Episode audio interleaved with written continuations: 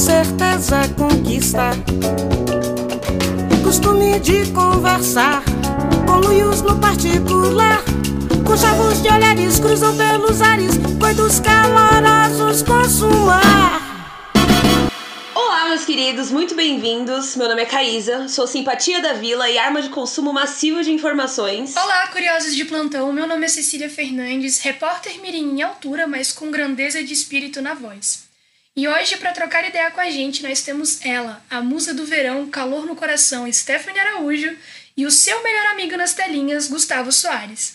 Bem-vindos! Olá, tudo bom?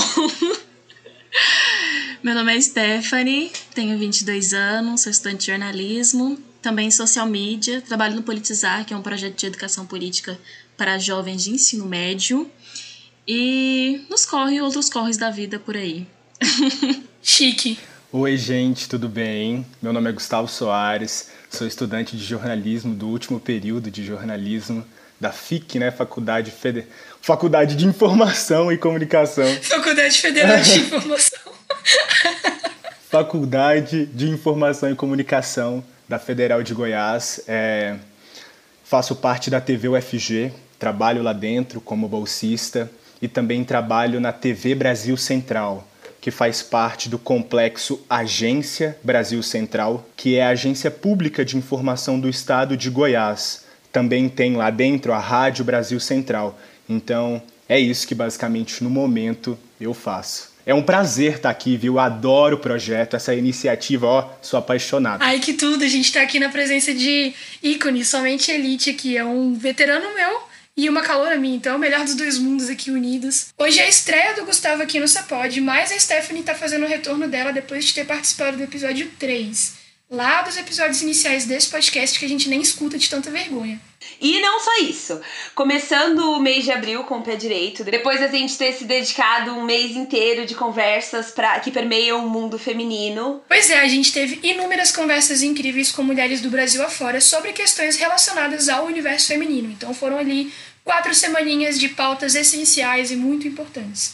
E para quem tá ligado, a gente conversou sobre mercado de trabalho, representação política, trabalho invisível, maternidade e um episódio maravilhoso sobre personagens históricas e é, é não só do Brasil, do mundo, mas que a gente normalmente invisibiliza. E hoje, Cecília, hoje a roda tá formada para trocar essa ideia, para trocar aquele papo semanal sobre o quê? A gente tá dando início ao mês de abril com esse episódio que é de glória, que é de alegria, porque nós estaremos contando histórias e perrengues no jornalismo, mas também no universo das telecomunicações. Né? Estamos aqui com dois profissionais estudantes da área para poder trocar essa ideia bacana. E como forma de celebração, no Dia do Jornalista, que é comemorado no dia 7 de abril, e o Dia das Telecomunicações, também celebrado no dia 5 de abril, já que, em plena pandemia, a gente está cansado de saber o impacto que as telecomunicações têm para facilitar a vida das pessoas, mas que ao mesmo tempo, falar de conectividade, a gente também tem que falar de redução de pobreza, infraestrutura, uma estrutura regulatória que minimize a burocracia nesses tempos de emergência. E como eu sou uma grande fã dos calendários, obviamente eu fui atrás de saber o significado dessas datas. Em resumo, querido ouvinte,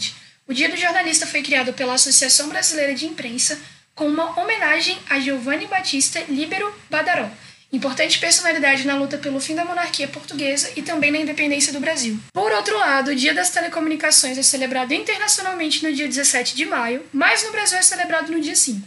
Essa data serve para relembrar a importância e o grande evento que foi a primeira Convenção Internacional do Telégrafo, que rolou em 1865 em Paris, reunindo 20 países para formar uma das primeiras organizações que trabalharam com telecomunicações. Vocês sabiam do, da origem do significado dessas datas? Não, não sabia. E também que não casa nem um pouco em como a gente usa as telecomunicações hoje, né? Eu também não sabia. Depois que eu fui pesquisar, tipo, quem que era o, o Giovanni Batista, é, a história dele é incrível em relação ao aspecto de, de participação é, nesses eventos de um jeito muito sutil, saca? Ele realmente agiu ali por trás dos panos. Para celebrar esse dia importante, nada melhor do que umas boas histórias e experiências para quem conhece na pele o que são esses universos. Mas antes, todavia, contudo, eu acho importantíssimo a gente exercitar o nosso léxico requintado, a nossa imaginação. Então, antes da gente entrar na pauta e falar de telecomunicações e jornalismo. Eu quero que a gente exercite um pouco a nossa imaginação como cidadãos e netizens também da, das próximas gerações aí de interconectividade com o CAC. Para vocês que estão aqui pela primeira vez, o CAC é o nosso quadro que significa certezas afirmativas questionadas unicamente por instinto, porque é melhor decidir as coisas no instinto. Hoje quem vai fazer o CAC sou eu e eu quero saber se vocês estão prontos para o nosso jogo aleatório de perguntas pra gente descontrair antes de entrar na pauta. Prontíssima por aqui. Kaisa, você está pronta? Bora. Então, eu fiz essa pergunta e quero saber o seguinte: vocês têm um talk show, vamos supor que cada um tem um talk show, Peak Late Night, programa do Joe, Late Night Show com James Corden ou esses programas do gênero. Vocês têm direito a escolher qualquer convidado vivo para participar do programa. Quem seria e por quê? Eu entrevistaria hoje, porque esse é o tipo de pergunta que eu acho que se todo dia perguntasse, a gente teria uma resposta diferente, né? Hoje eu com certeza entrevistaria a. Acho que é Michaela Cole, o sobrenome dela. A mina que roteirizou Chewing Gum. Sim, que mina do caralho. Eu vi uma palestra dela, acho que final de 2019, falando sobre como a produção executiva, né, de coisas audiovisuais a, é, amarram os escritores e os produtores e é difícil de continuar, né, é, a produção de certas séries e tudo mais. No caso, ela estava dando uma entrevista sobre como ela recusou um contrato de um milhão da Netflix e o porquê. E aí eu achei ela uma pessoa muito presente em como a gente produz arte hoje. E aí. E era uma pessoa super nova, então. Nossa, eu super ficaria aí uma hora aí conversando com ela de boa. E eu acho que o mundo precisa conhecer Michaela Cole. E vocês, diz aí. Então, é, eu, eu vou cair um pouco pra política, mas, enfim. É, eu escolheria Barack Obama, certeza, conversar. O Bial conversou com ele, eu, eu achei muito bom. É, e é uma conversa que é no, nesse, nesse novo âmbito de televisão, né? Porque o cara tá lá, eu acho que em Miami, num estúdio ultra produzido, e o Bial aqui, enfim. Mas não sei, eu fiquei com muita inveja da, da, da pessoa da Caísa. Aí me, me fez lembrar da Phoebe Waller-Bridge, que é a criadora de Fleabag, né? Acho que seria incrível trocar ideia com ela também. Caramba, sua resposta de qualidade. Eu não vou, não vou mentir pra vocês que eu não pensei na minha. Eu fiz a pergunta e esqueci de pensar na resposta. Então, Stephanie, é com você. Olha, eu tô muito envergonhada aqui, porque minhas escolhas são um tanto quanto óbvias. E aí eu fico frustrada quando isso acontece. Mas, é, tem duas, duas... Na verdade, eram três pessoas que eu pensei. E aí vocês me desculpem, eu vou falar as três e é isso aí que eu já tinha, tinha pensado em Michelle Obama, ele mencionou o Barack, mas eu sempre tive muita curiosidade sobre Michelle, principalmente por causa do livro dela que eu cheguei a ler, que é Becoming, e muito bom, perfeito, ela tem umas visões muito particulares com relação à política dos Estados Unidos e todo o desenvolvimento que se deu durante é, a presidência do Barack Obama. E também, muito óbvio, mas eu entrevistaria, eu queria entrevistar a Beyoncé, porque ela fez parte de toda a minha trajetória é, de vida. Eu tenho um vídeo meu com oito anos dançando uma música do Destiny Child na sala da minha avó e vestida de rosa, igual o clipe dela. E eu nunca vou esquecer isso, porque ela realmente fez parte de toda minha construção pessoal. E a terceira pessoa seria uma pessoa que é um pouco menos conhecida, mas é conhecida, que é a Suyane Naya, que ela é diretora é, de arte, diretora de moda da L Brasil. E ela é uma pessoa incrível, ela tem uma agência chamada MOOC, junto com outro grupo, é a primeira agência de publicidade feita por pessoas negras é, do Brasil. Eles apareceram na Forbes na última semana. E assim, incrível, ela tem uma visão impecável do mundo, as coisas que ela compartilha eu acho incríveis, surpreendentes. Então seria mais uma pessoa aí que eu teria muito interesse de ver a visão de mundo, assim. Bom, chegou a hora da verdade, né? Porque eu de fato não fui atrás da minha resposta, fui pensando enquanto eu ouvia vocês falarem. É, das várias personalidades que eu gostaria de entrevistar, eu gostaria de trabalhar com dois rappers, um brasileiro e um estadunidense. Eu gostaria muito de entrevistar o Jonga, porque ele tem feito um trabalho no rap de várias vários álbuns e várias músicas que recebem muitas críticas, mas que tem muita história por trás.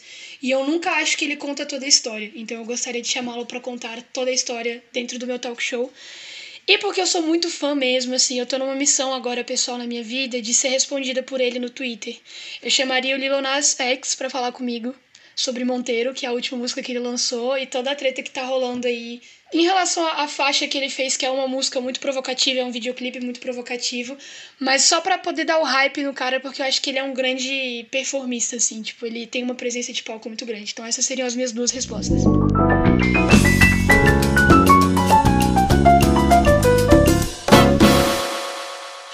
Começar esse episódio de histórias aqui, porque eu fiquei sabendo que a gente tem várias histórias interessantes, eu quero saber, Stephanie, o que, que você pode começar contando pra gente? Bom, eu tinha pensado em algumas histórias antes.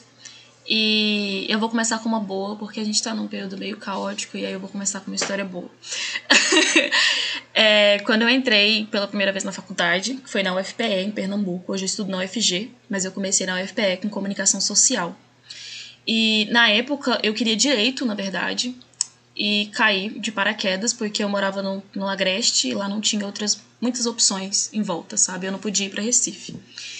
E uma das minhas descobertas dentro da Faculdade de Comunicação Social foi a jornalista Fabiana Moraes, que eu não sei se vocês conhecem, é uma jornalista pernambucana muito grande, que tem vários prêmios, e ela estava sendo professora na Faculdade de Comunicação Social em Caruaru, que foi onde eu fui estudar.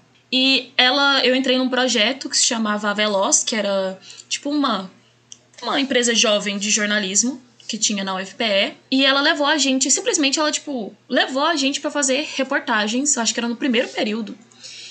E para mim foi surreal a experiência, porque ela levou a gente para uma comunidade chucuru, que é em Pesqueira, no Agreste Pernambucano. Ela pegou uma van da universidade, levou a gente para essa comunidade chucuru, que era tipo uns sei lá, uns 70 quilômetros da universidade, 100 quilômetros da universidade. E a gente foi fazer uma matéria sobre saberes é, tradicionais indígenas e como eles não eram respeitados é, pelas, pelas universidades etc. Só que essa experiência para mim ela foi surreal porque alcançou níveis aqui dentro que eu não sabia que existiam. Eu sempre tive um, uma puxadinha assim pro jornalismo, mas a experiência realmente me fez olhar assim e falar assim, putz, eu nasci para isso. Eu nasci para fazer isso, é isso que eu gosto, é assim que eu me inspiro. E eu lembro que o momento mais marcante para mim desse dia foi a gente sentou com a matriarca dessa comunidade, porque a gente foi fazer uma entrevista com ela. E eu tava segurando a câmera no canto, o celular, na verdade, é, no canto para filmar ela de vários ângulos, né? Cada um tava num cantinho. E ela olhava, ela olhou para mim e ela começou a falar sobre a importância das mulheres como líderes políticas, das mulheres como líderes comunitárias. E ela olhava e falava tipo assim: "Você sabe o que você quer. Você sabe para onde você vai.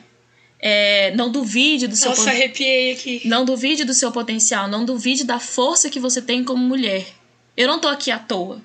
Entendeu? Meu filho hoje, ele ele é o ele comanda, né, a, a comunidade, mas eu tô aqui, eu não tô à toa. Não é à toa que tem uma foto minha ali naquela parede. Só que ela falava isso com uma força tão grande. E ela tava na frente de uma, de uma casinha, assim, feita com, com barro. E bem simples, assim, mas era bem simples mesmo, assim, com a mãozinha assim. E ela falava como se ela não estivesse falando nada. E eu olhava e meu olho tava cheio d'água, eu queria chorar. Eu queria chorar na frente dela, eu não podia chorar. E a minha professora, a Fabiana Moraes, fazendo perguntas, e eu, tipo assim, tremendo, com a câmera na mão. e eu lembro que eu só fui embora dali, eu fiquei muito pensativa no caminho de volta. E eu só fiquei pensando assim, putz, quero fazer isso resto da minha vida. Quero ouvir histórias, quero construir histórias, mostrar para outras pessoas as histórias é, de gente tão grandes quanto ela, sabe? E a reportagem em si ficou ótima, ela tá no YouTube, o nome dela é Saberes.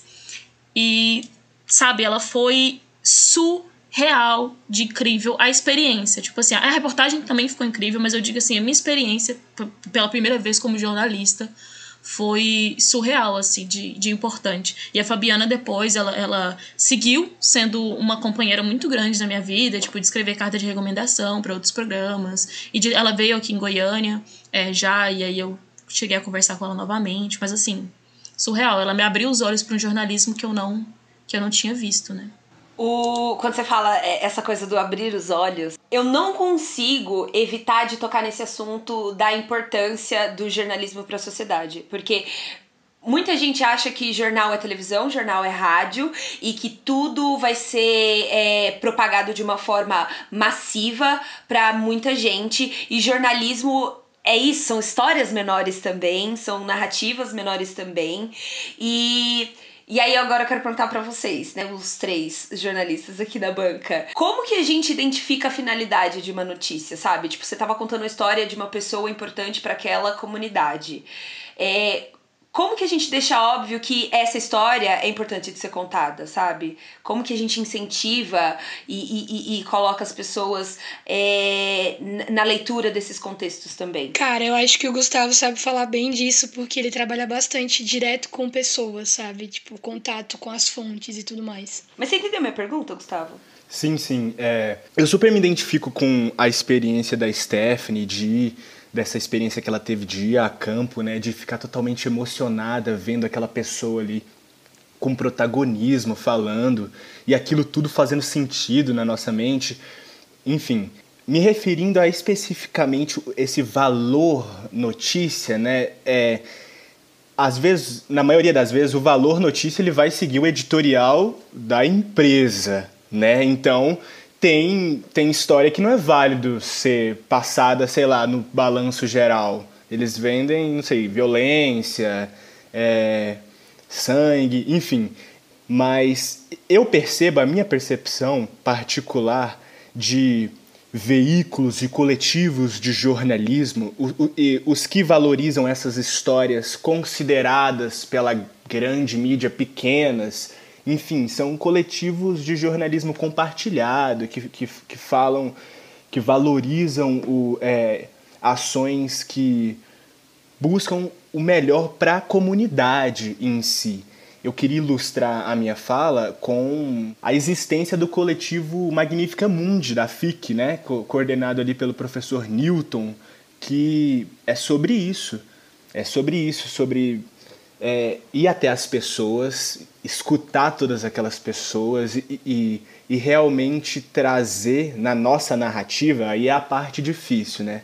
O que realmente importa, o que realmente deve ser valorizado, enfim, tem milhares de maneiras de fazer isso. Essa é uma, uma puta missão, uma missão muito incrível.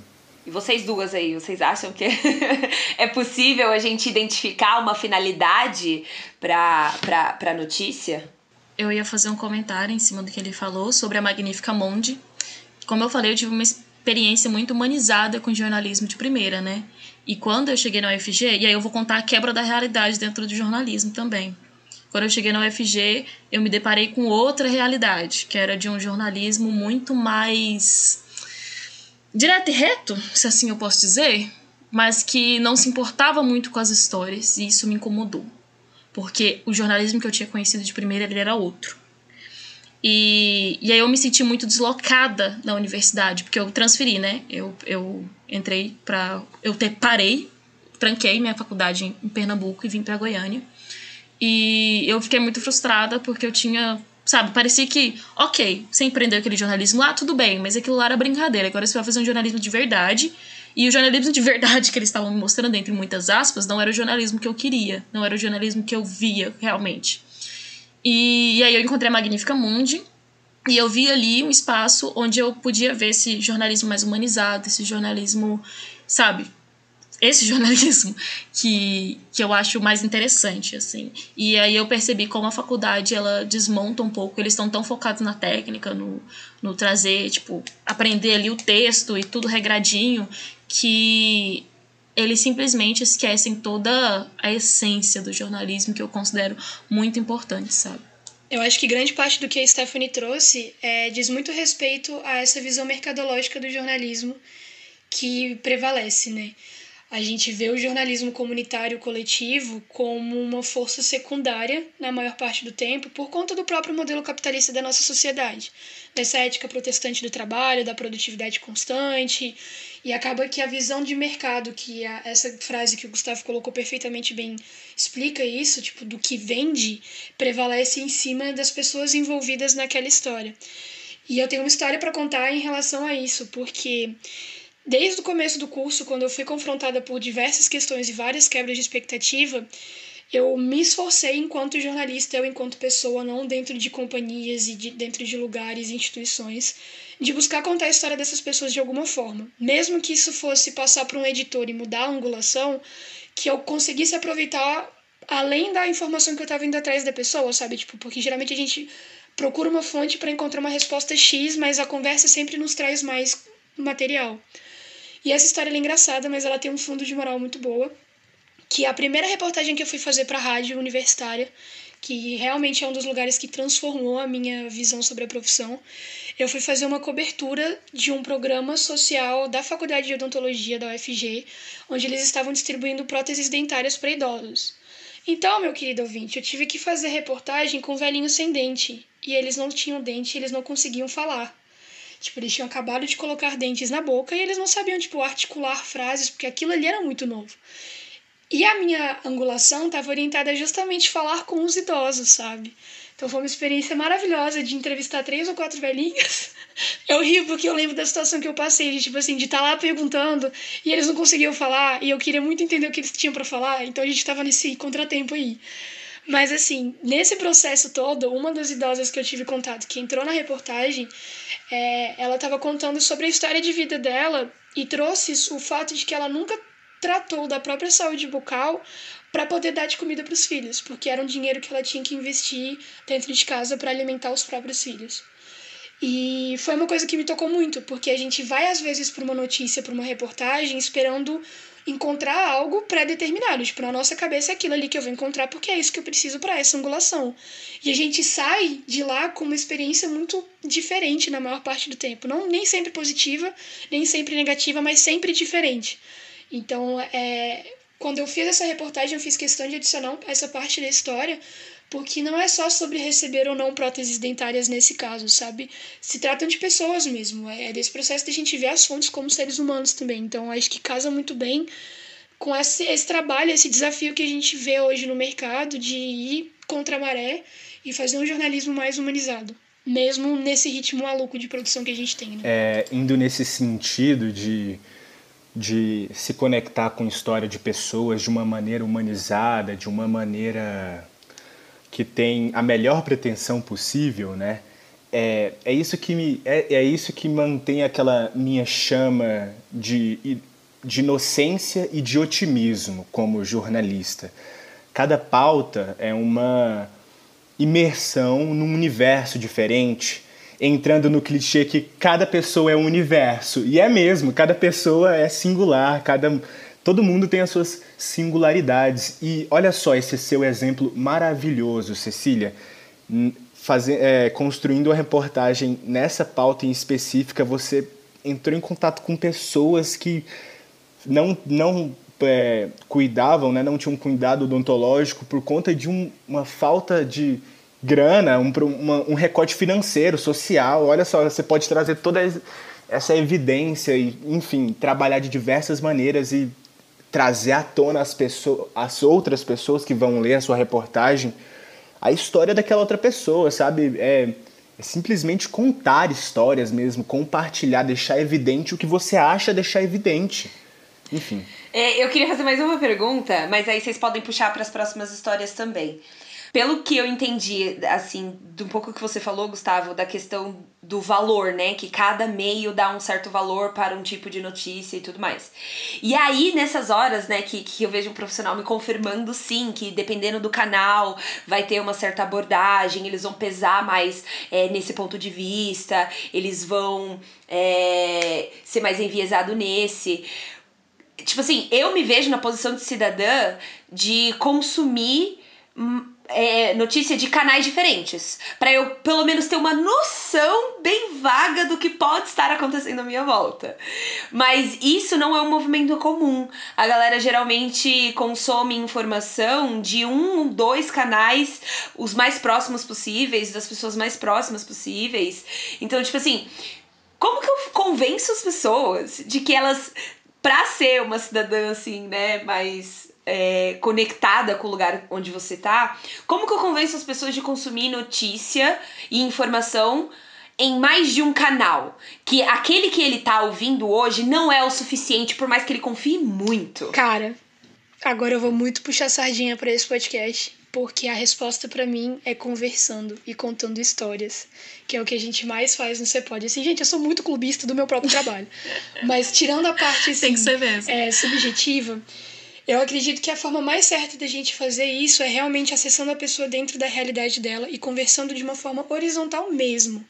A gente tem um costume muito feio, é, enquanto comunicadores no geral, não, não só os jornalistas, de querer cagar regra, porque a gente tem acesso a mais informações e acha que sabe mais do que os outros, sendo que são saberes diferentes e experiências diferentes. Então eu não consigo convencer, por exemplo. Meu apelido na minha família é Dona da Verdade. Aqui também. Exatamente. Aqui temos quatro donos da verdade, provavelmente pelo que eu sei de história, porque é muito essa questão é, da gente, enquanto comunicador, não só jornalista, tá numa posição, cara, de enfrentamento mesmo. É, eu acho que o conhecimento ele traz muito isso da gente não conseguir se manter na ignorância e se incomodar com outras pessoas ao nosso redor nessa ignorância também. Então, para mim, a resposta para sua pergunta, Caís, é real a gente acessar as pessoas no, na realidade delas e no espaço delas, não sendo um Google que tem que dar todas as informações, mas tendo uma conversa afetiva mesmo, sabe? Eu falo isso para todo mundo, que desde que eu entrei na, no curso de jornalismo, eu converti membros da minha família para o culto da informação porque eu faço muito esse trabalho de tipo, velho, olha só, isso aqui está errado por causa disso disso e disso. E é nesse processo mesmo, sabe? Eu acho que esse é o caminho. É, eu concordo muito com a Cecília nisso que ela botou. Mas principalmente eu me vejo nessa posição, sabe? Do, do sabe tudo, da família, dos amigos, etc. Porque você acaba tendo acesso a muita informação e aí você quer passar para todo mundo, dar aquela empolgada e você, tipo, fecha um pouquinho os olhos, sabe, para algumas coisas. E eu vejo isso porque, por exemplo, às vezes a gente tem uma visão das coisas, a gente ignora os saberes das outras pessoas porque a gente tem um saber diferente. Vamos dizer assim, eu tive acesso a outro tipo de informação. Eu tive acesso a outras coisas. Eu sempre fui uma pessoa que leu muito, que se comunicou muito, que buscou muita informação, tive acesso à internet muito cedo. Então, assim, os meus pais, por exemplo, dando um exemplo familiar, o acesso dele às coisas foram completamente diferentes. O meu pai viveu no meio militar, é, não chegou a fazer universidade, começou, mas não terminou. E a minha mãe fez, fez faculdade de geografia, mas assim, ela tinha duas filhas, então ela não estava com total foco é, na faculdade em si, porque ela tinha outras prioridades, vamos dizer assim, na época. E o acesso que eu tive foi muito mais confortável, assim, para eu conseguir ter acesso às informações. E aí, quando eu ia conversar com eles, principalmente no início, hoje eu baixo mais a bola. Mas assim, no início eu era muito combativa. Tipo assim, você não sabe. Você não tem essa informação. Sabe? E esse combate não faz a informação chegar. Esse eu sei e você não sabe não faz a informação chegar. Entendeu? Porque eles também sabem. Eles sabem de formas diferentes de mim. E eu ignorar o saber deles porque eu tenho conhecimento, um conhecimento acadêmico, um conhecimento que é extremamente diferente, eles têm um conhecimento de vida muito, muito maior que eu. E quando a gente fala assim, ah, não é só porque você, sei lá, tem 50 anos que você sabe mais que eu e a gente sabe que tem toda essa questão, mas não é sobre isso, sabe? É sobre a gente ter criado tanto essa questão na nossa cabeça de que, tipo assim, você tem 50 anos, mas não quer dizer que você sabe mais que eu, que a gente esquece de pensar que essas pessoas também têm um saber extremamente importante. A gente ignora isso, é, colocando os nossos das nossas percepções e o acesso à informação que a gente tem acima disso. E aí, quando a gente chega nessa posição, a gente perde a credibilidade. Eu considero assim. Quando você chega nessa posição combativa, quando você chega nessa posição prepotente, vou falar mesmo, jornalista é prepotente, comunicador é prepotente, publicidade Eu não tenho que eu moral diga, nenhuma aí. na minha família, nenhuma, nenhuma. publicidade que me perdoe, mas assim, a comunicação é prepotente é, na, na, com a informação, com seus saberes, com sua, a, seu, seu academicismo.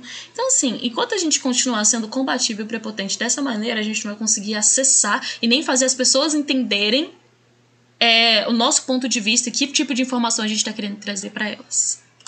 Eu concordo plenamente e me identifico com a fala da Stephanie, porque eu também já me vi nesse lugar de, de abordagem agressiva entendeu? Então nós, nós mesmos, estou falando da, da, nossa geração, os jovens, a gente tem que ter sim uma paciência, uma, uma, insistência nesse diálogo entre gerações colocado aí pela colega. E, mas respondendo a sua pergunta, Caísa, sobre a diversificação de fontes, é, primeiramente, eu acho que é, as sei lá, cinco maiores emissoras de TV do país, vamos colocar em, em TV, estão na TV aberta porque elas têm grana e elas respondem por interesses de grandes empresários, de, de grandes religiosos, de grandes famílias. E às vezes, falando de, de TV, o, os conteúdos mais variados, eles estão em cabo, em, em TV fechada, e talvez é, a, a maioria das pessoas do país não tem uma grana para pagar é, TV fechada, ou vamos para jornal, pagar a Folha, pagar o Estadão, pagar, sei lá, essas assinaturas do El País, o Nexo, por exemplo. O Nexo é um, um jornal excelente que começou aberto, hoje ele tem que cobrar mesmo porque jornalismo custa caro. Mas para finalizar e, e bater nessa tecla de convencer e ter um diálogo melhor com as outras gerações que se colocam resistentes a consultar novas fontes, né? Eu acho que a gente tem que ser o mais didático possível. Desde a minha entrada ao vivo ali, quando eu vou entrar ao vivo, eu penso como eu posso atingir o meu avô como eu, como eu posso dizer com que ele entenda nitidamente. Há também assistir um documentário muito bom que deixe as coisas que são barulhentas, como política no Brasil, e assistir junto com o meu pai, com a minha mãe, e ir debatendo ali, sabe? Um momento de, de desconstrução, um momento de desenvolvimento do cotidiano ali. Conversa! É isso, eu acho que é isso. Eu acho que a gente tem que enfim, indicar mais coisas, é, escutar mais coisas, buscar mais coisas novas, enfim. Eu sinto que meu cérebro está se expandindo. E a conversa tá tão incrível que eu tô tendo que fazer, tipo, uma pauta aqui das coisas que vocês estão falando e do que eu quero falar. Fazia tanto tempo que eu não conversava, tipo, uau! Não sei se é porque é jornalismo, enfim. Mas uma das coisas interessantes que o Gustavo trouxe, que eu acho que a gente tem que puxar assim, porque não tem como falar de jornalismo, telecomunicações sem falar nisso, é a questão do pagamento e das quebras de expectativa, cara. A gente tem que lembrar que nós vivemos num país em que no ano de 2009, o Supremo Tribunal Federal decidiu que era inconstitucional a exigência do diploma acadêmico para o exercício do jornalismo no Brasil. Consequentemente, permitiu que profissionais sem formação possam exercer a profissão de jornalistas, né? É, quando eu entrei no curso, um, na palestra de tipo de recepção dos alunos, dos ingressantes, uma das primeiras coisas que foram faladas pra gente foi a, esse, esse rolê de tipo, ah, no nosso país não precisa ter diploma para atuar não, viu? E o salário é bem ruim, já tô te avisando. Então, assim, já foi um grande balde de água fria dos vários outros que eu tive. É, dentro da faculdade, mas fora da faculdade, dentro do mercado de trabalho também, dos tapas na cara, das portas fechadas dessa frustração que a Stephanie também trouxe da gente acreditar numa proposta que a realidade não, não permite e se permite é só maquiado, tipo, fala-se que estão contando histórias de pessoas reais, mas no fundo não, estão favorecendo o patrocinador, estão favorecendo pessoas políticas. Então, assim, eu quero saber de vocês quais foram as experiências mais marcantes de quebra de expectativa e o que, que isso trouxe de lição também, sabe? Antes da gente responder essa pergunta, é, eu, eu queria falar para você, né, Stephanie e Gustavo, vocês sabiam que desde que a pandemia começou, houve um aumento de 27% no, no consumo de notícias pagas?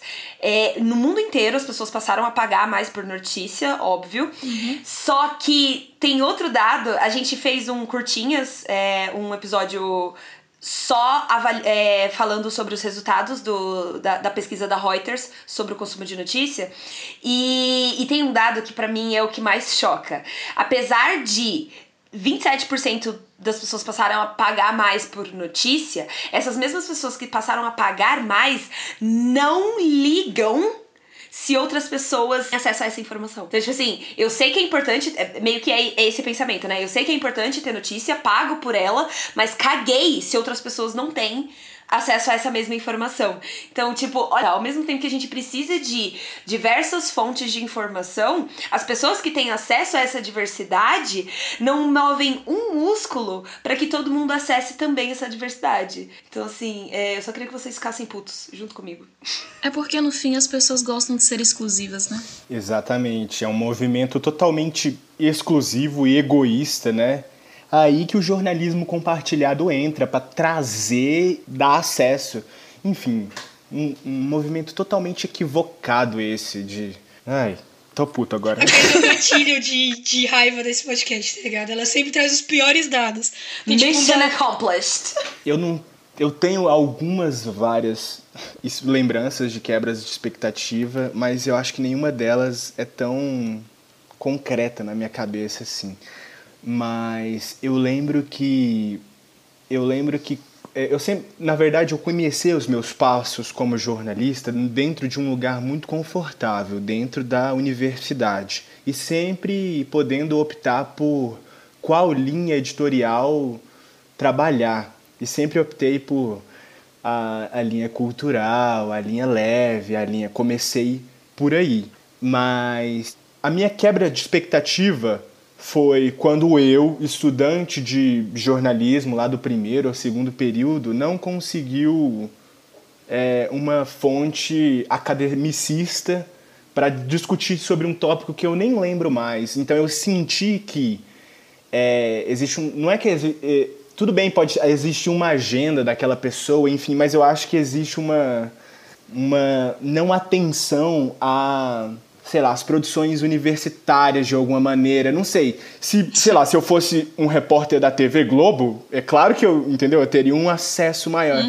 Ah, entendi. Essa questão do desprezo pelo lugar que você Sim. ocupa na, na hierarquia dos jornalistas. né? Exato, e eu sempre tenho que ter um crachá, entendeu? Ah, eu sou Gustavo Soares, produtor e repórter de tal TV, entendeu? Para o tratamento ser A diferente. catracada, né? Tipo, o crachá vem na frente da pessoa sempre. Eu sei Sim. como é que é. Eu- Gente, mas assim, é, tem uma pesquisa que fala dos profissionais que a população tem mais confiança.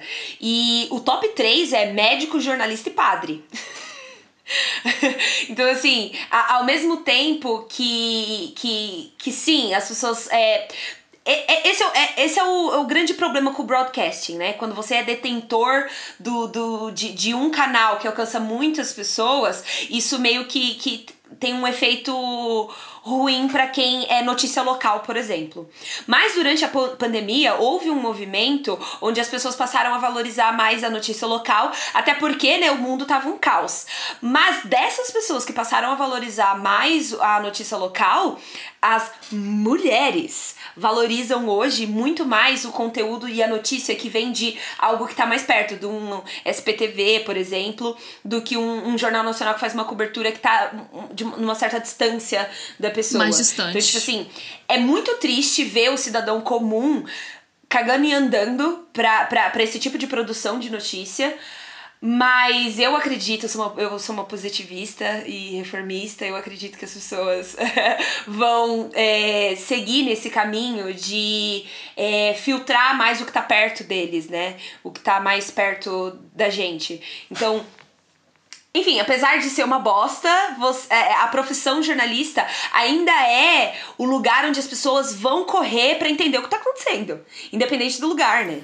Aham, exatamente. É, que bom, né? Eu não sabia desse dado que as pessoas, principalmente as mulheres, têm olhado para para programas locais, para veículos locais, para entender cada vez mais da própria realidade, né? Eu tenho, eu vejo gente que assiste o jornal nacional, mas sei lá, não assiste o jornal da, de Goiânia, entendeu? Enfim, essa, são essas questões. É, eu queria trazer é, para deixar evidente que, além disso, além dessa dificuldade que as pessoas têm em buscar várias fontes para se informar, atualmente a gente é, briga né, com um movimento coordenado de desinformação, né, que, que vem tem, é muito fácil o acesso, que é na palma da sua mão, seu smartphone.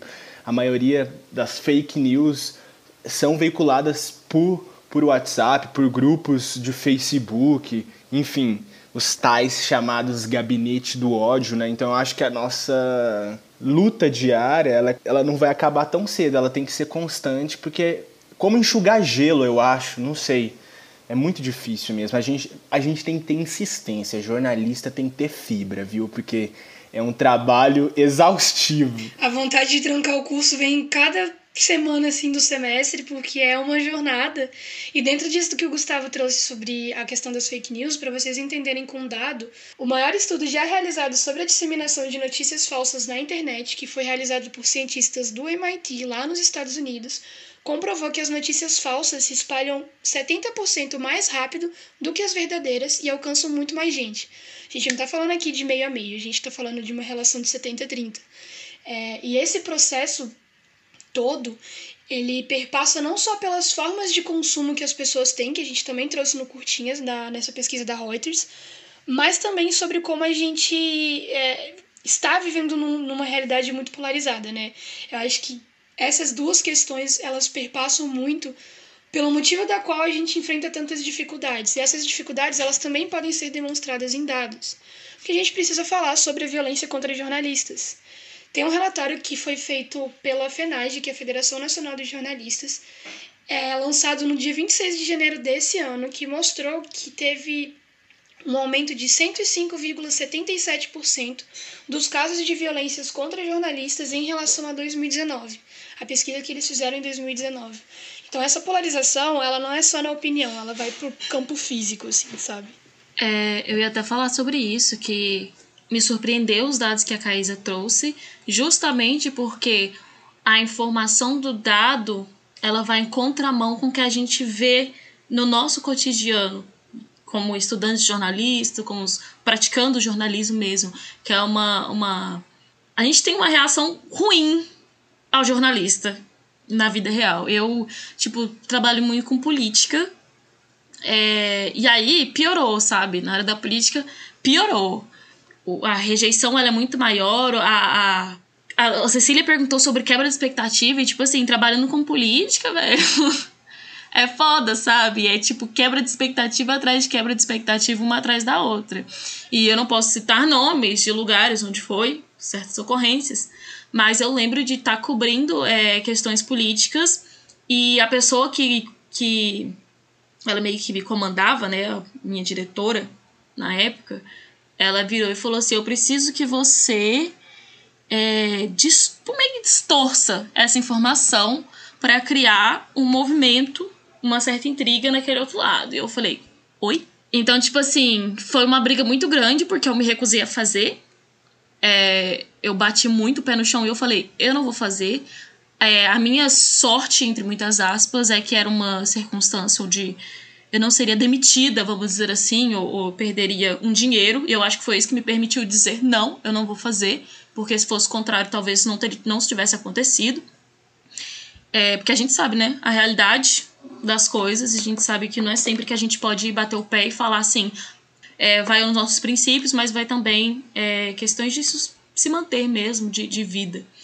E, mas eu pude dizer não, mas foi uma quebra de expectativa para mim como estudante de jornalismo perceber que mesmo como estudante e numa situação que nem exigia essa, essa atitude, é, eu tive que lidar com isso, eu tive que dizer, opa, não. É uma questão ética para mim internamente, eu fiquei muito frustrada quando isso aconteceu. E as minhas outras quebras de expectativas não foi atuando jornalisticamente mesmo, mas foi com assessoria.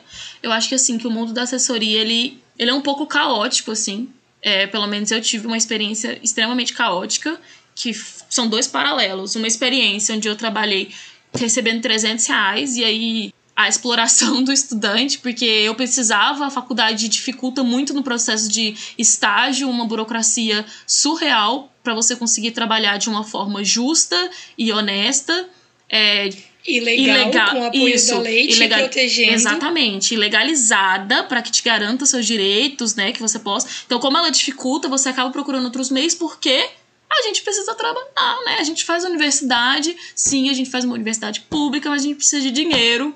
E aí, nessa necessidade de dinheiro, você acaba aceitando certas circunstâncias. Na época parecia ser uma boa, não tava fazendo nada. para quem tá ganhando zero, ganhar 300 é alguma coisa, mas até se perceber a situação do trabalho, entendeu? Nos primeiros meses é ok, você fala, uh, tô ganhando meu dinheiro, uh, paz, amor.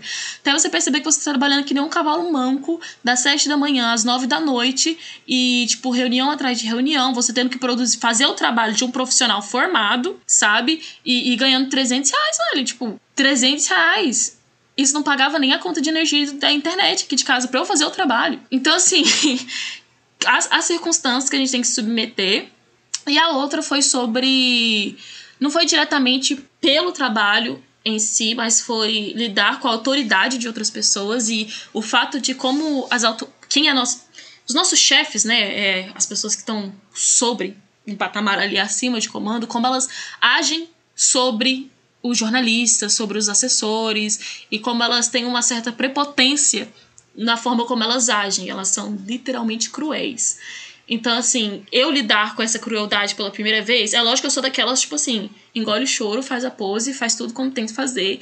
Mas eu lembro que a primeira experiência que eu tive que alguém gritou na minha cara e falou assim: Por que, que você vai almoçar? A gente tem uma coletiva com Angela Davis agora, você tá indo almoçar. Eita, eu sei dessa história.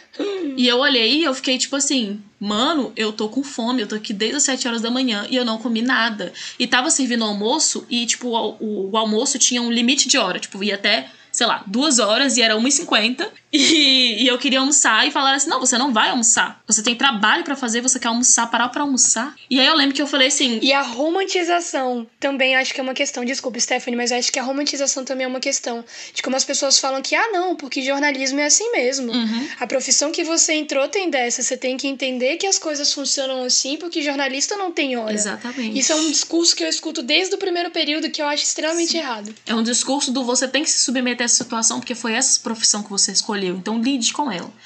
E na hora eu levantei a pose, né? Que tudo bem, vou lá fazer meus esquemas. Sendo que já tava tudo pronto, já não tinha muito o que fazer. Fui lá almoçar, caguei, né? Fui lá almoçar. Depois eu fui pro banheiro e chorei que nem uma. Assim, eu chorei muito mesmo. Eu chorei assim ao ponto do garçom do evento, que tava me acompanhando, trabalhando, porque todo mundo do evento passou a me conhecer, porque eu tava fazendo muita coisa. E aí o garçom do evento parar na porta do banheiro e falar assim: toma um brigadeiro pra você ficar melhor.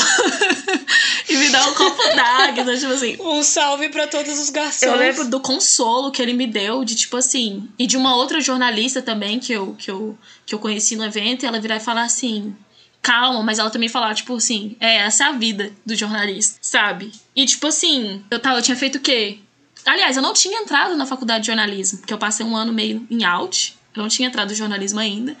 E, e eu ouvi ela falando isso e eu fiquei tipo assim: onde que eu tô amarrando meu jegue? Sabe? Onde que eu tô amarrando meu jegue? Mas eu fui, né? Assim, alguns poderiam me chamar de burra, estúpida, mas eu fui como se nada tivesse acontecido. fui pro jornalismo, lidei com outras situações, mas eu acho que assim, é, essa quebra de expectativa do ter que lidar com algumas coisas que eu sei que não é só no jornalismo, mas eu vejo que no jornalismo é de uma forma extremamente tóxica e é uma forma que eles te ensinam. Já na universidade, eles já te ensinam da maneira errada. Eles já te ensinam da forma tóxica. Eles não te ensinam da forma certa. Eles não te ensinam da forma que o mundo é, sabe? Eles te ensinam de uma forma meio torta e aí isso me frustrou pra caramba. É, em função dessas experiências terríveis, né, que a eu nunca tive tanto, tanta experiência em assessoria, tive só uma pequena experiência dentro da universidade mesmo, mas essas, essas, esses eventos né, de, de pessoas sendo mal educadas acontecem em todo lugar. E daí vem a necessidade de se impor como profissional, né? em, todas, em todos os âmbitos. E no meio, no, na minha evolução como jornalista, é, eu vivia as coisas, né? As coisas explodiam na minha frente e eu ficava assim, putz, como é que eu vou reagir a isso, sabe? Porque, eu não, porque ao mesmo tempo é a primeira vez que eu estou vivendo isso e então não sei 100% como funciona, mas eu vou reagir de uma maneira baseada nos meus valores, sabe? Tipo assim, se eu identifico uma coisa errada, pelo menos um pouquinho eu tento me posicionar e, cara, é muito difícil isso.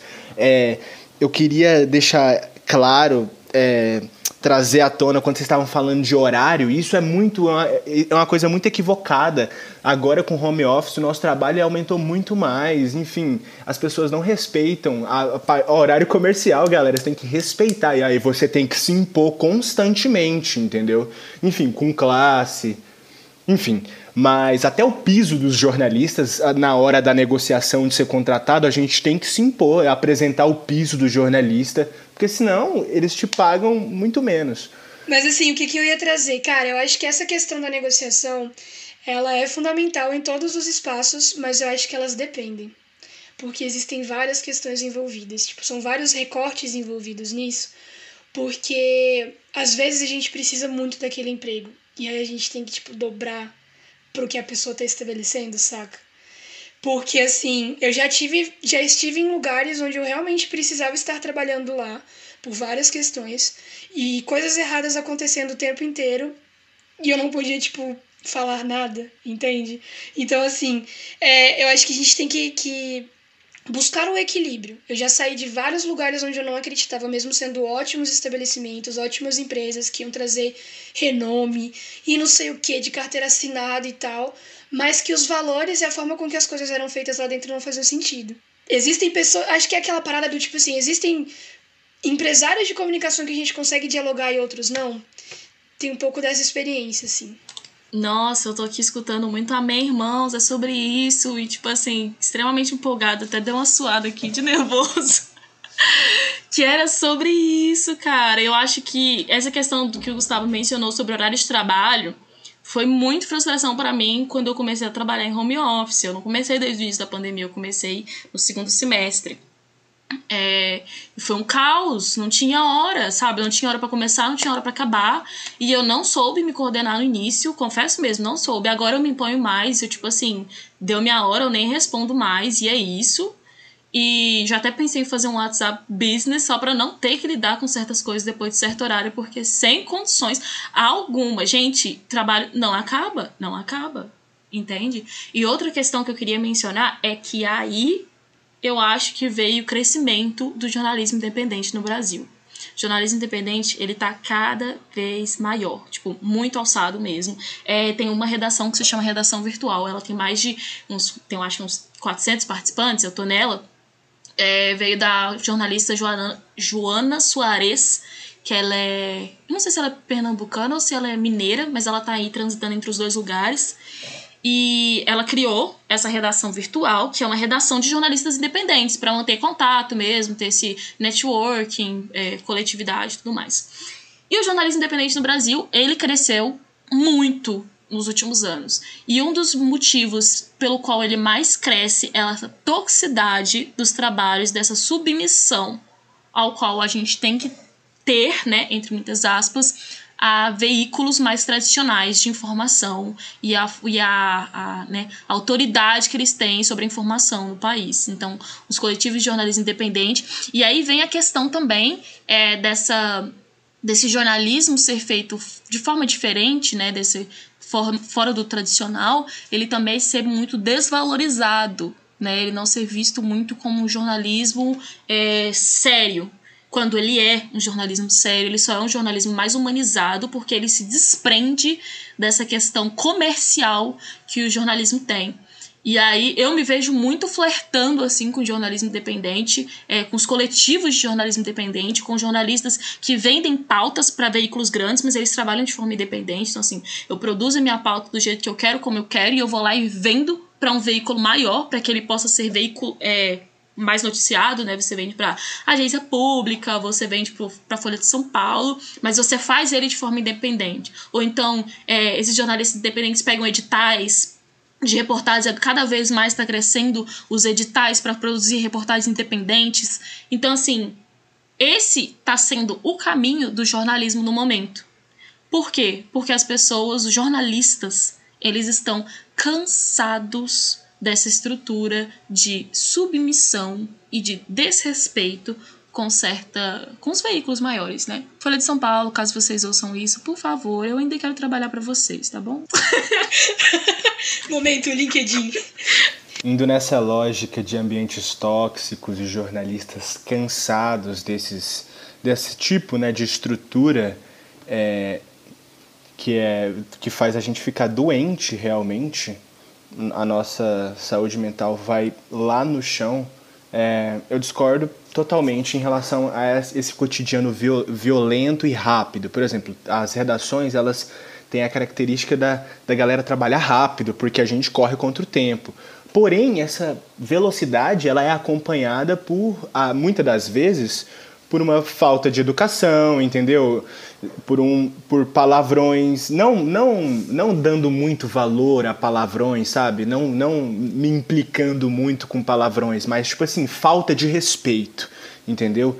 Eu, a, a, a gente dá para identificar isso muito é, em redações que não tem é, uma coordenação transparente nessa questão de respeito, enfim. E eu tive uma experiência muito humanizada só para trazer à tona com a Magnífica Mundi, como eu já disse, uma das, uma das viagens que a gente fez foi, foi a, ao assentamento do MST, né, em Santa Dica dos Sertões, aqui em Corumbá. Santa Dica, Santa Dica, assentamento Santa Dica. E aí a gente foi lá, nesse assentamento, do MST, eu e um colega que se chama, um amigo na verdade, se chama Renato, pela Magnífica Mundi, para de lá a gente colocar uma rádio no ar para conversar com as pessoas que moram lá. Enfim, isso foi uma uma disciplina de verão que a gente teve. Não só outras histórias também, a gente foi para o Rio, para São Paulo e até ocupações. Tem uma ocupação indígena que eu não me relembro o nome, não me recordo, que fica ali na, do lado do estádio Maracanã, no Rio de Janeiro. A gente foi lá, entendeu? Conversar com as pessoas e trazer isso à tona em narrativa. Atende aos interesses de quem? Trazer a narrativa desse pessoal, entendeu? E atende o interesse de quem também não trazer essas narrativas, sabe? Enfim. Gente, essa conversa poderia tomar tantas curvas e esquinas e avenidas com a quantidade de perguntas que eu e a Cecília deixamos de fazer. É, eu só quero convidar vocês para uma parte 2, porque falar sobre telecomunicações, jornalismo, é, é uma coisa tão gostosa que, assim, é impossível acabar essa conversa aqui. Mas como tudo que é bom tem o seu limite. É, eu só queria deixar uma, fazer uma pergunta bem rápida para vocês, né? No, nos últimos tempos, a pandemia deixou bem óbvio que o sistema digital é, é uma coisa que que é um problema, ao mesmo tempo é uma solução. Então, o que hoje a, a, as políticas públicas aí estão chamando de tecnologias, de, é, tecnologias da informação e comunicação, as TICs. Então, vários países estão fazendo, é, se preparando estruturalmente e tudo mais. Inclusive, a Argentina, aqui do nosso lado, é, declarou que as telecomunicações são um serviço público, mas de um jeito meio cagado, porque eles, nesse, nessa mesma declaração, falaram que as empresas de telecomunicação também têm que ganhar dinheiro, né? Então, meio que ninguém tá 100% sabendo o que temos que fazer.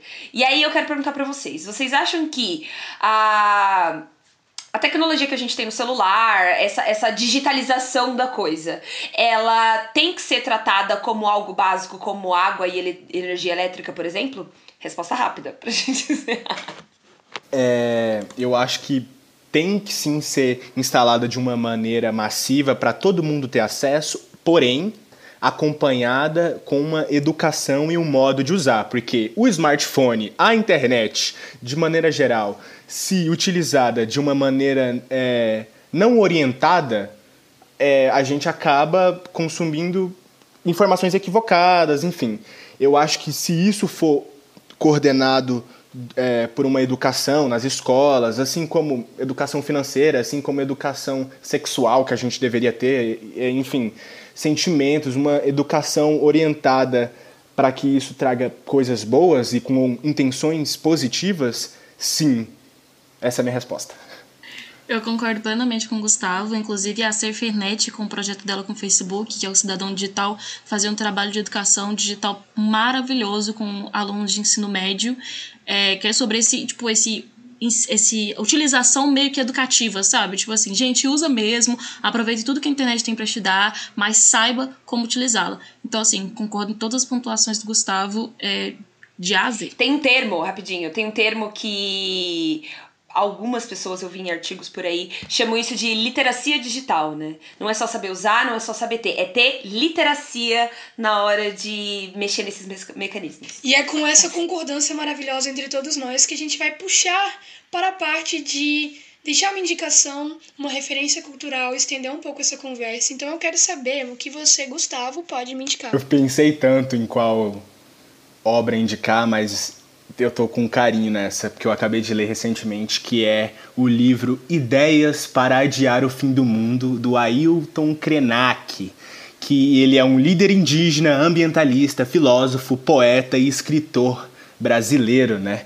Que é exatamente isso. O livro dele são ideias para adiar o fim do mundo nessa pegada, abordagem decolonial, né? Que vai contra toda a narrativa é, eurocêntrica que já foi posta até hoje. Leiam, é muito bom. É Ideias para Adiar o Fim do Mundo, de Ailton Krenak. E você, Caís, o que, que você pode me indicar? É, bom, eu acho que eu tava procurando alguma coisa relacionada ao tema, né? E eu, como pessoa que consome informação massivamente, o que, que eu poderia passar é, hoje?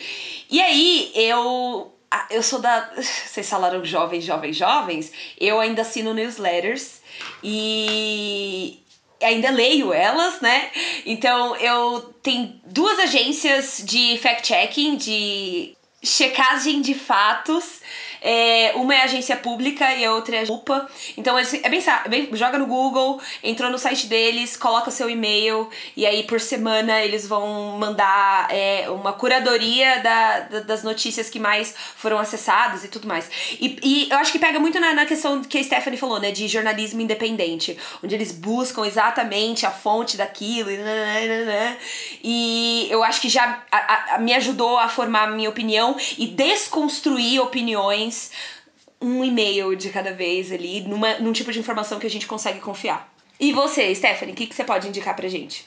É, tenho duas indicações hoje que eu tinha separado. Uma é O Nascimento de Joyce, que é um livro de Fabiana Moraes, que ele fala sobre esse processo, processo transicional de uma mulher transexual. E é muito foda, desculpa a palavra, mas é muito foda o, o livro, é um livro-reportagem, né? Da Fabiana, e incrível, sensacional. E o outro é um documentário que se chama Voyeur, tá na Netflix, de 2017. Ele é sobre uma reportagem, um livro, né, de Gaita Liz, que era sobre um cara que ele olhava as pessoas fazendo sexo no hotel lá onde ele tinha. E eu acho muito massa porque tem várias discussões sobre ética, sobre o trabalho jornalístico mesmo como um todo, sobre fonte, como a gente deve lidar com a fonte e etc. Acho super interessante para jornalistas e para quem não é jornalista também entender o trabalho. Então, a minha indicação da semana é o livro Minhas Histórias dos Outros, do jornalista Zueni Ventura. É um livro biográfico de 2005 com as experiências jornalísticas que o autor teve durante os mais de 20 anos de carreira. Para mim é um livro muito especial porque eu li durante os primeiros períodos do curso, mas também porque agora que eu vou biscoitar mesmo. Eu tive a honra de conhecer o autor durante uma palestra que ele fez aqui em Goiânia, tirei foto e tudo, 120% tiete. Então tá disponível online, tá disponível na estante virtual por um preço muito bacana, e é essa a minha indicação. Eu queria jogar assim um outro dado aqui na, na conversa, já que a gente tá acabando. Calma. De que a, no relatório do Reuters saiu também que as pessoas passaram a consumir informação dentro de grupos de grupos fechados no WhatsApp, no Telegram, no Facebook. As pessoas é, se fecharam mais em bolhas, né? O movimento de bolhas se tornou muito mais forte. E aí, para reforçar nossa bolha de léxico requintado, eu queria convidar vocês pro grupo do WhatsApp do, do Cepode, que é o Curiosos de Plantão. Lá a gente publica os artigos que a gente lê para preparar os os episódios. E os convidados, as pessoas que escutam, que também é, tem gente que tá dentro da academia fazendo mestrado e tudo mais, divulgam um pouco do trabalho deles. E é isso, gente. Fica aí o convite para quem tá ouvindo e para você, Gustavo, para você, Stephanie, para vocês participarem do, do, do, do, grupo do Curioso de Plantão e entrar nessa bolha. Mais uma vez. Vai ser um prazer participar do grupo. Que tudo! E como essa conversa nunca acaba por aqui, nos encontre nas redes sociais. Nós estamos no Instagram e no Twitter como arroba oficialcepode. Mas você também pode mandar um e-mail pra gente em contato cepode.gmail.com. Fica aqui mais uma vez o agradecimento para Stephanie e o Gustavo que disponibilizaram o tempo deles para estar com a gente, trazer essas histórias e experiências. Foi um episódio muito rico. Então, muito obrigada mesmo por vocês estarem aqui e fica o um espaço para vocês divulgarem de novo as redes sociais, onde te encontrar, onde trocar ideia. É, gente, muito obrigada pelo convite de verdade. Foi uma conversa muito enriquecedora. Fiquei super empolgadona aqui, já tô até nervosa aqui, porque eu tava super no auge da minha, da minha excitação aqui de empolgação. E vim deixar aqui onde vocês podem me encontrar também. Eu escrevo uma coluna no, no blog Conte, é conte.projeto no Instagram. Tem uma coluna lá chamada Cumbi. É, vocês também me encontram no Instagram, S Caroline escrito com K e A no final. E só. Por enquanto só, hein, gente? Por enquanto. Gente, queria agradecer mais uma vez o convite. Eu sou fã realmente desse podcast e é muito bonito ver que isso é uma produção da nossa faculdade, da Faculdade de Informação e de Comunicação, da Universidade Federal de Goiás, entendeu? E é isso aí, continuar desenvolvendo diálogos, desenvolvendo narrativas, escutando pessoas enfim, levando a informação e esses debates e discussões para outras pessoas. É sobre isso, sabe? É sobre isso. Olha, vocês podem me encontrar no Instagram, arroba, underline Gustavo Soares, muito simples. Lá eu posto coisas que eu escrevo, as minhas participações ao vivo na, pelas TVs e também no Twitter, arroba Joga Soares. Joga escrito do verbo jogar mesmo, arroba Joga Soares. É isso, obrigado.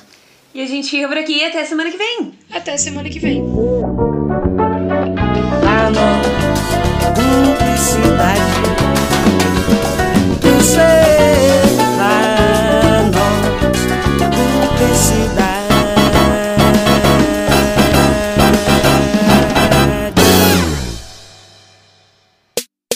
Este podcast é produzido e editado pela Elis Studios.